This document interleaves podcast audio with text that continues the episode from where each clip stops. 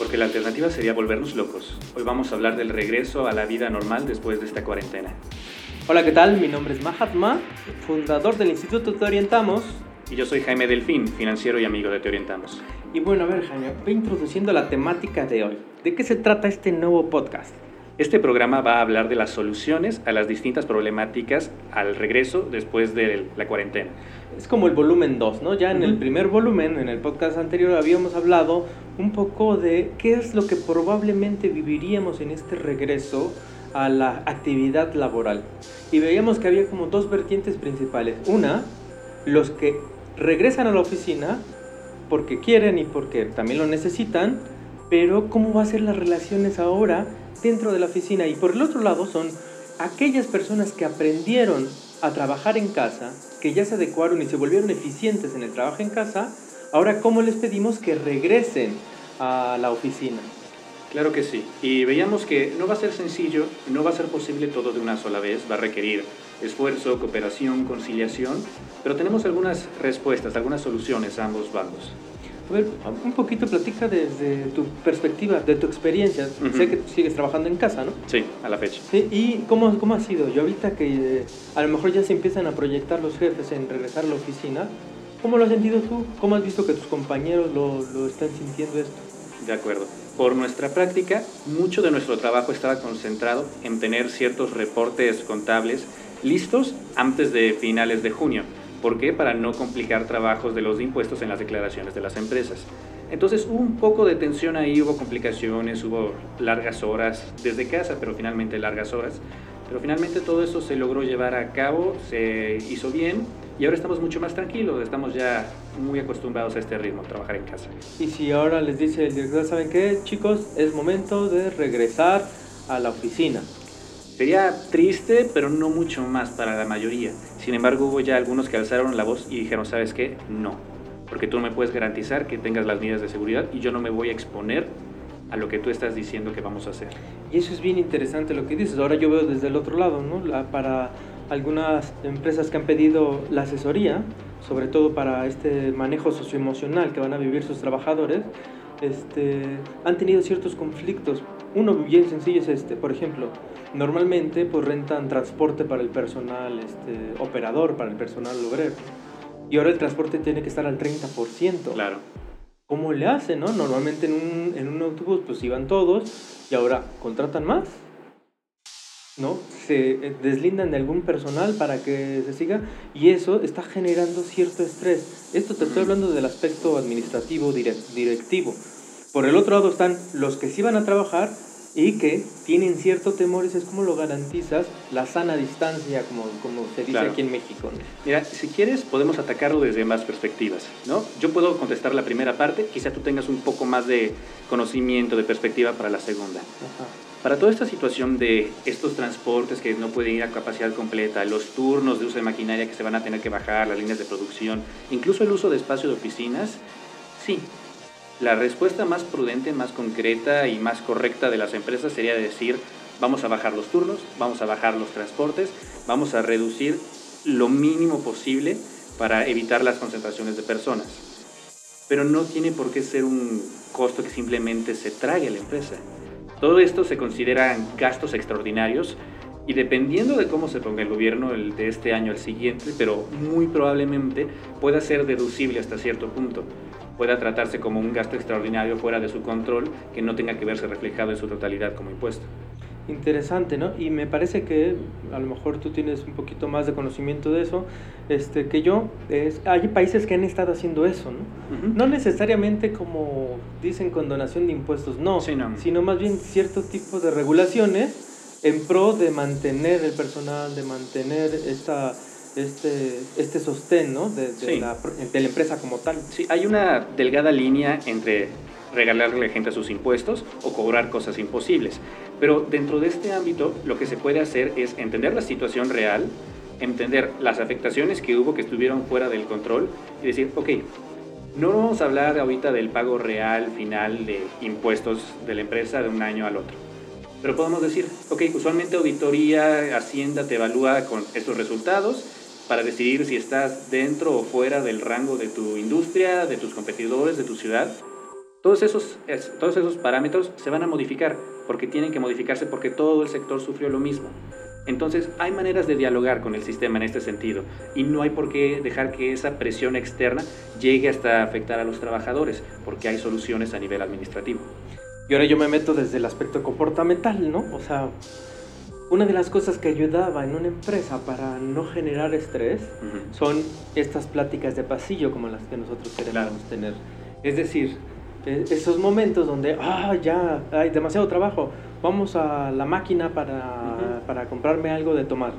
y, en, y en, ese, en ese camino estaba el diálogo y todo eso, pero ahora, ¿cómo no? Si tienes temor de hablarle al otro, si te estornuda, dices Dios. Y si tiene... Y una cosa que a lo mejor te quería preguntar a ti de manera particular, muchas de las relaciones, la verdad, en ambientes laborales de oficina, pues se da, ¿no? Muchos se conocen a través de esta relación cotidiana que termina en una relación, si quieres, romántica, sentimental. Porque hasta en ese rubro, ¿cómo le vas a hacer con la chica que te gustaba, pero ahora cómo me relaciono con Ay, ella? qué bonito se ve ese cubrebocas, te hace ver tan lindo. Sí, no, va, va a ser complicado, pero no es imposible. Y ya mencionábamos un poco la última ocasión, si nos acompañaron, que va a ser muy difícil que esas relaciones estrechas, esas verdaderas amistades, esos noviazgos, quiebren por esto. Lo que va a pasar probablemente, y lo que empezamos a ver ahora, es que va a haber aislamientos entre los distintos grupos. Que si a lo mejor compartían oficina los contadores con los auditores, ahora no. Ahora va a ser solo los míos, los que puedo confiar. Sí, igual en la, en la industria va, los sectores van a estar todavía más sectorizados, por así, por así decirlo. ¿no? Eh, a lo mejor en un sentido puede ser positivo, hablando en cuestiones de seguridad, a lo mejor el que se las está viendo negras es justamente el Comité de Seguridad e Higiene de las empresas, y sí. que tienen que modificar todos sus protocolos, pues. Y, y no, bueno, no solo en las empresas, en todo, todos este, los negocios deben de tener sus, sus, protocolos de seguridad. Pero al mismo tiempo funciona dentro de esta nueva normalidad. ¿Por qué?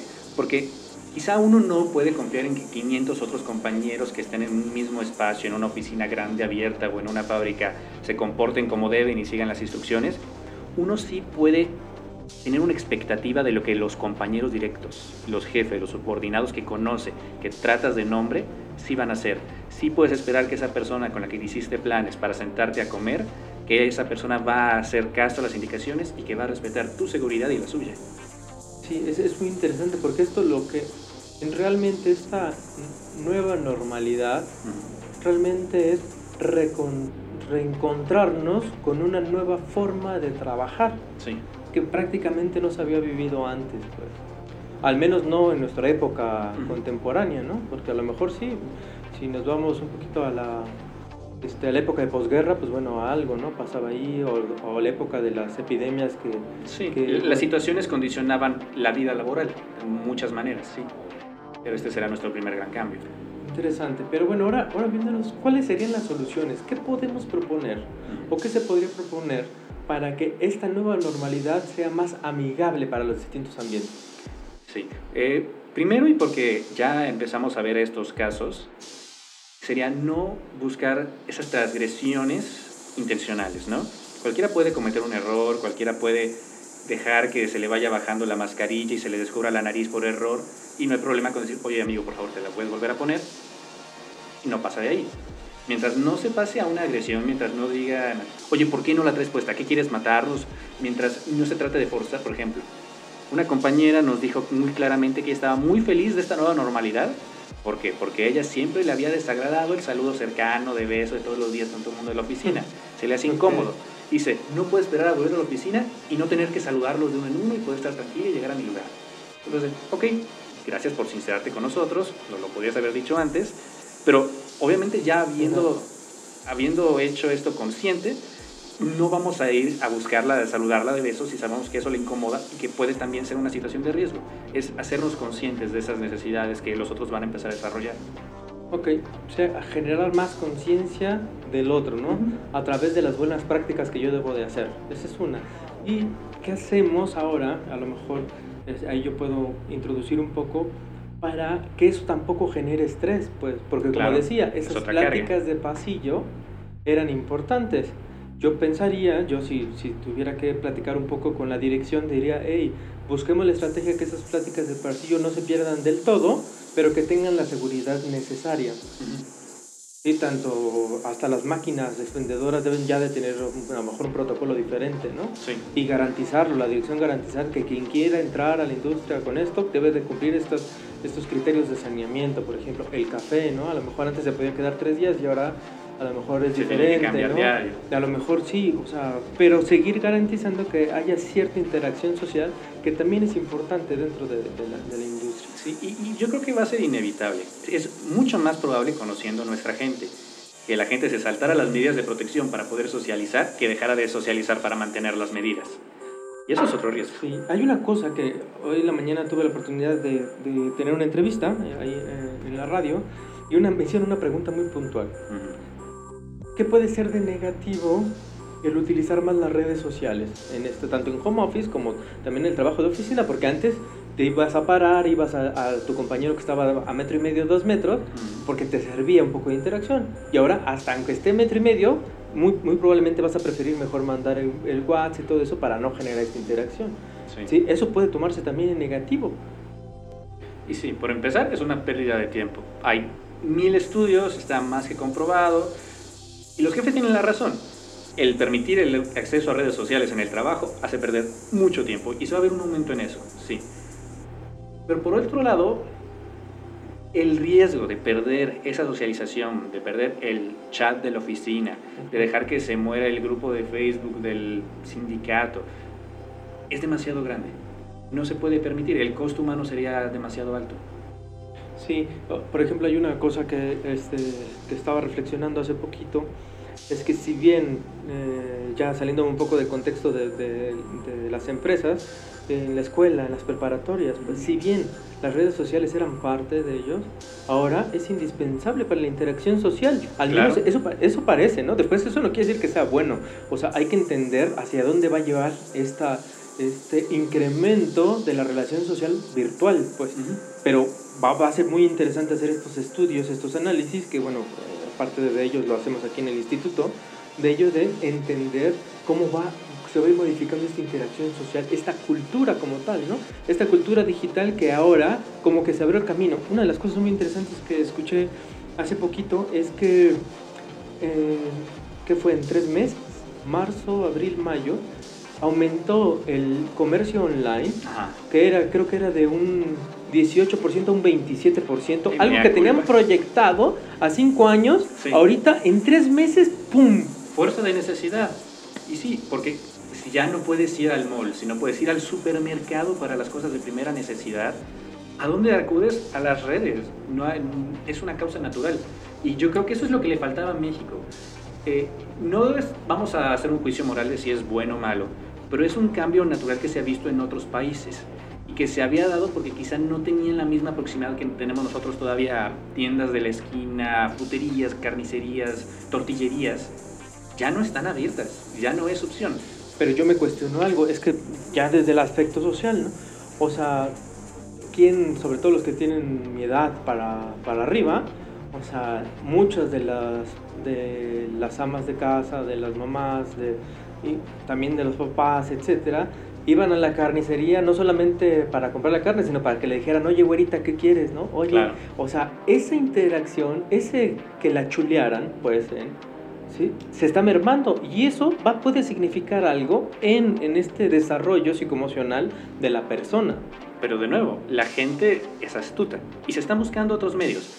Eh, mm, Vamos a mostrar cuando se grabó este programa, pero eh, hace unos días precisamente salió una nueva opción de Facebook para que generaras tu avatar, para que señalas un personaje virtual. Sí. Te lo juro, Mahama. Salió la versión y a los 15 minutos era un spam impresionante, el muro entero lleno de Sí. monigotes de todo mundo. Y no eran, no eran los centennials los que estaban a la vanguardia en eso. Eran los millennials y los millennials viejos, los padres, Tienes las señoras. tienes toda la razón. Miren, yo La gente busca ese- su interacción. Me acuerdo que ese día tuve trabajo todo el día, o sea, la verdad, ya, y no había entendido qué era lo que estaba pasando, pero Ujú. así me metí en la noche al Face y pum, pum, pum, órale. Es un poco como lo que mencionabas de los alumnos. Sí va a ser distinto, pero la gente se adapta. Me tocó ver un caso muy particular de un profesor que empezó a dar su clase online y uno de sus alumnos no le contestaba y no contestaba y no contestaba el bendito. Entonces tuvo la brillante idea de, a ver, a ver, a ver, ustedes que lo tienen agregado, averiguan qué está haciendo Carlitos, ¿no? Y todos decían, no, profe, se está quejando de usted en Facebook, está publicando en Insta que está aburrido. Ah, este, por favor a mí dícenle que tiene falta el día de hoy. No, pero si es cierto, un profesor me decía hace poquito de que es que nada me garantiza que detrás de la pantalla, o sea, atrás de la pantalla está jugando con su Xbox. Claro. yo, pues sí es cierto. Y eso pasa también en el trabajo. La única garantía es que tú puedas motivar a que sea tan significativo lo que le estás enseñando que te ponga atención a ti y no le ponga atención a Fortnite o a lo que tengan ahí detrás, a, a Call of Duty, no sé, no me acuerdo cómo se llamaban estos estos videojuegos. Sí. También eso tiene que ser en el trabajo, ¿cómo lo motivas? Después creo que ahí es un poquito diferente, ¿no? Porque, o sea, ya hay metas más claras, pues. Y justo ese trabajo en el home office ha hecho que, que modifiquen un poco la dirección, el control, porque yo creo que el gran problema que tuvieron en principio la, la, dirección es que tuvieron que modificar totalmente su forma de controlar las variables para llegar a las metas. Sí, y eso fue algo que me pasó, por ejemplo, me llegó una llamada de atención de recursos humanos porque no estaba conectándome o mi computadora estaba registrando pausas en horarios donde debería estar trabajando. ¿Pero por qué? Porque yo en mi horario de oficina se había disgregado. Ok, vamos a conectarnos a las ocho y media de la mañana que empiece el turno por si hay algún correo urgente que contestar, si hay una junta, pero de ahí me paso a desayunar. Y continuamos con el horario normal, hacemos una pausa, sacamos a los perros, meto la ropa que estaba en la lavadora, empieza a ser prolongado y entonces, pero el trabajo tiene que salir. Y lo que hacemos es que esta es la hora en la que tendría que terminar, pero no estoy terminando ahí, porque me quedó trabajo pendiente, entonces salgo una, dos, dos horas y media más tarde y hasta ahí apago la laptop. Pero recursos humanos no entendía esto y fue una discusión con los jefes y hubo que ver que los entregables estuvieran. Y eso a lo mejor vale la pena como que ahorita hacer énfasis en que home office no es lo mismo que la oficina en el trabajo. Home office utiliza una estrategia totalmente distinta como ahora también se utiliza en, en homeschool, pues, o sea, hacer eh, es, no puedes tener el mismo horario porque no está diseñado para eso. Eso no quiere decir que no pueda ser igual de eficiente o hasta más, pues. ¿Y sí? Sí, porque estás cortando tiempos de traslado, estás contento y eso puede ser compensado con, si tú lo quieres, hasta 10 minutos más de trabajo eficiente. Sí. ¿Sí? Pero que le va a permitir que en el horario donde come la familia o desayuna la familia, también pueda desayunar y comer. Y pueda maximizar su felicidad. Y eso, y eso no necesariamente merma su capacidad laboral o la capacidad de cumplir los objetivos diseñados. Una, una cosa de la que nos dimos cuenta muy rápidamente con esto es, ¿quién trabaja más y mejor en estas condiciones? Aquel cuyo trabajo esté más, más relacionado con el de los demás. El que solo se lleve con el cliente, un auditor que solo le rinda cuentas a él, que quizá un cliente japonés que solo esta persona habla japonés y nadie más se mete a valor su trabajo, es muy difícil asegurarnos y estar sobre él para que tenga todo al día. En cambio, si yo sé que estoy llevando las empresas de este grupo junto con otro compañero y las operaciones de ambas se ligan, se relacionan, tenemos que presentar resultados juntos, es muy fácil que los dos podamos, uno, estar al pendiente de uno del otro y dos, apoyarnos y decir, oye, te paso esta información, oye, me llegó este correo, no estabas copiado, te lo reenvío. Está, es, se vuelve muy cooperativo. No, no es que de repente nos hagamos enemigos de este que no está entregando, sino que enseguida todos nos preocupamos porque el trabajo tiene que salir y solo sales y todos lo cumplimos. Otra de las cosas que, que es importante tomar en cuenta, sobre todo ahorita para los que van a seguir en el home office, es que la casa no se convierte en mi zona de trabajo y eso hay que tenerlo muy en claro y creo que se los había mencionado también en el podcast anterior. Es, no, no, establezcan, hay que establecer un lugar específico, aunque sea de uno por uno, pero un lugar específico para mi zona de trabajo. Y que cada vez que yo me siente en esa silla, ese es mi lugar. Porque la casa es una casa, es el descanso de estar con la familia. Entonces, para, que, para no provocarle tanto estrés o choque al cerebro, hay que poner ese lugar en específico. Y algunos me preguntan, bueno, ¿y cómo lo hacemos si mi casa está bien chiquita? Entonces establece el horario. De 9 a 11, después de 2 a 6, mi comedor, mi mesa del comedor es mi oficina. Pero nada más, o sea, dan las 11, se quita el todo y vuelve a ser mi casa, vuelve a ser mi comedor. Se quita, dan las 6 de la tarde y vuelve a hacer este, mi sala, ¿no? En caso eso es importante porque eso el cerebro lo interpreta como, como estas células de ambientes, y no sé si esté bien dicho así, pero estos ambientes que incluso Google lo fomentaba mucho, ¿no? sí. Es costumbre, es cuestión higiénica, es cuestión relacional. Y de hecho, desde nuestro último episodio tuve la oportunidad de ponerlo en práctica, ¿no? Ah, Yo era muy dado, por simple comodidad, de sentarme en mi cama, en un sillón, acostarme a seguir trabajando en la laptop, ¿no? Era muy cómodo, era muy práctico, no afectaba nada según yo. dije, ok, vamos a despejar el escritorio, vamos a quitar todas estas viejas carpetas de entrenamiento que ya no utilizamos, estos documentos, vamos a depurar, vamos a reorganizar los libreros al lado, vamos a acondicionar este espacio para que sirva completamente y pueda estar yo sentado aquí en el escritorio trabajando. Y tan solo la facilidad para mantenerme atento, eh, deja tú, no es que uno se durmiera en el trabajo, pero es mucho más fácil distraerse cuando no tienes esa, esa misma pose, esa costumbre que tenías en la oficina. Entonces, ya sentado en una silla, ya con los brazos sobre el escritorio, ya trabajando al mismo ritmo, al mismo nivel que estabas acostumbrado en la laptop, cambia completamente y sube la eficiencia.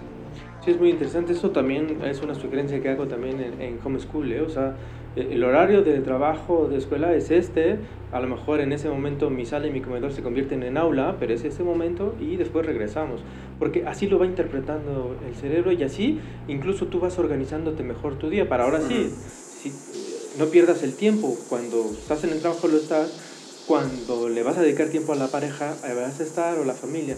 Hay una cosa que me, pasado, que me pasó a mí, hablando de lo mismo, es que eh, mis mismas hijas fueron entendiendo que cuando yo me sentaba en esa silla, en ese escritorio que tengo ahí en mi casa, era momento de trabajo. Y salvo que fuera algo así muy indispensable, que alguno se haya abierto la cabeza, no sé, algo, algo así que, que sea significativo, o sea, me buscaban, pero si no se mantenían, pero era así, en el momento en el que me paraba de esa silla, porque ellas estaban ahí en el patiecito donde yo las podía observar todo el tiempo, en el momento en que me, paraba, se acercaban luego, luego a mí y me empezaban a hablar y todo eso, ¿no? Claro, dejabas de ser del doctor Mahatma y te convertías en papá. Sí, ese es interesante, ¿eh? o sea, como también esa misma dinámica, aunque digo, mi casa no es que sea muy grande, así, o sea, y este, en esa misma dinámica podemos dividir estas, este, estos espacios. Y se nota, se nota también, porque una cosa que notemos enseguida del cambio fue en las videollamadas, las conferencias, los Skypes con los clientes llamadas que antes eran muy problemáticas, muy largas, muy tediosas, que a fuerzas terminamos teniendo que ir a sus oficinas a discutir las cosas, se están volviendo muy ágiles. La gente está teniendo mucha más práctica, es consciente de su tiempo, es consciente de que tiene que hacer muchas más llamadas y se está agilizando, se está adaptando. Entonces es un cambio muy positivo que yo agradezco sobremanera. Y bueno, ¿cómo le hacemos en la industria? Que es un poquito más difícil porque, bueno, pues ahí la dinámica es diferente. Ahí están los obreros, están en la, en la zona de, de, de máquinas, etcétera, ¿no? Yo pienso que ahí convendría, ya estaba, ya estaba normalizado, ¿eh? o sea, la norma 035 de, de riesgos este, este, de riesgos psicosociales de la Secretaría del Trabajo ya nos hablaba un poquito de, de tener esos espacios sin, no solo recreativos, sino esos espacios donde te sacaban de ese ambiente estresante a otro no tan estresante. Entonces hago más énfasis en eso, ¿no? Y a lo mejor esas pausas activas que antes se hacían en la, en la empresa, ahora sean pausas recreativas, ¿no? O sea, para, para salir de ese ambiente, este, incluso hasta lavarse las manos, o sea, toda la parte de higiene, de higiene, que alguien esté poniendo el spray que se pone, ¿no? Como, así como ahorita que vemos en las calles que hay gente que está sanitizando, no, pues bueno, ahora que alguien lo haga dentro de la empresa, para que eso, sobre todo, no solamente con el hecho de que no se infecten, sino también da esa sensación de seguridad al personal. Literalmente es la empresa cuidándote. Sí, y, eso, y, me parece que eso también va, va a hacer que de alguna u otra forma la misma empresa, los mismos colaboradores que están tanto administrativos como operativos, sean más eficientes en sacar la producción, que al final eso es lo que está manteniendo o va a mantener a, la industria. Y es la intención, normalizar la nueva normalidad. Entre más se estandarice esto, entre menos tenga que depender de posibles errores, de posibles fallos de una persona u otra, y sea un sistema el que lo cubra y todos participen, va a ser menos tenso la transición. Ahora, yo les doy una, yo, una sugerencia, ¿no? Aquí tenemos que trabajar cada vez más en, conjunto, en sinergia, porque se va a requerir también una nueva capacitación. Claro. Tiene, o sea, hay gente que ya desde antes ya lo veía este, se estaba preparando más o nos estábamos preparando más para esto, pues. Para esto justamente que es el, prevenir estos riesgos psicosociales y trabajar en conjunto cada vez más para con mayor énfasis en esto, porque al final creo que se dejaba siempre al último, ¿no? O así no era lo más. Era el detalle que era forzoso cumplir, pero solo lo que tenemos que cumplir. Sí, exacto, y pareciera que ahorita se está viendo la, utilidad que genera también, ¿no? O sea, la utilidad hablando en términos monetarios, el hacer mayor énfasis en la prevención de estos riesgos psicosociales. Sí. Y es algo que va a tener que retomarse en todas las áreas, en todos los sectores, en todos los equipos de trabajo. La gente va a tener que sentarse, evaluar, decir, ok, ¿qué es lo que necesitaríamos para optimizar este proceso? ¿Qué es lo que necesitaríamos para capacitar a las personas? ¿Qué es lo que podemos hacer ahora? Porque también quizá de aquí a 10 años veamos un cambio muy interesante en cómo las siguientes generaciones van a ser preparadas. Pero ahora estamos teniendo que cubrir los hoyos del barco. Ahorita va a ser cambio rudo. Pues muy interesante. Este, pues yo creo que este tema nos daría para muchas sesiones. Muchísimo más. No sé, a lo mejor en algún otro momento, ya que tengamos un mes, a lo mejor ya en esta nueva normalidad, y retomar y tratar de entender ahora las experiencias que vamos teniendo. En Pero por ahora ya tenemos más respuestas, más soluciones. Ya vimos que no es imposible y que no se nos está viniendo el mundo encima. Sí, bien, y bueno, sí, seguimos invitando a que nos den sus comentarios, a que eh, nos pregunten. Eh, este, qué temática les gustaría hablar en estas pláticas de pasillo, justamente, que es lo que nosotros pretendemos aquí, ¿no? desde las finanzas, desde la neurociencia y tratando de encontrar este, esta aportación que juntos podemos darle a estos ambientes laborales. Entonces los esperamos a la siguiente. Un gusto. Mi nombre es Mahatma. Y yo soy Jaime. Y nos vemos en el siguiente podcast. Porque la alternativa sería volvernos locos. Así es. Gracias.